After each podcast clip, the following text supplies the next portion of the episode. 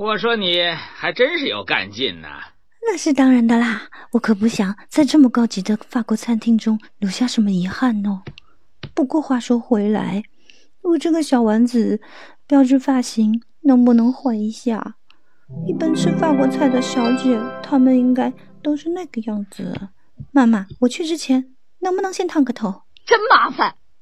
那就给我梳两个丸子型发髻吧。吃个饭这么多事，真是的。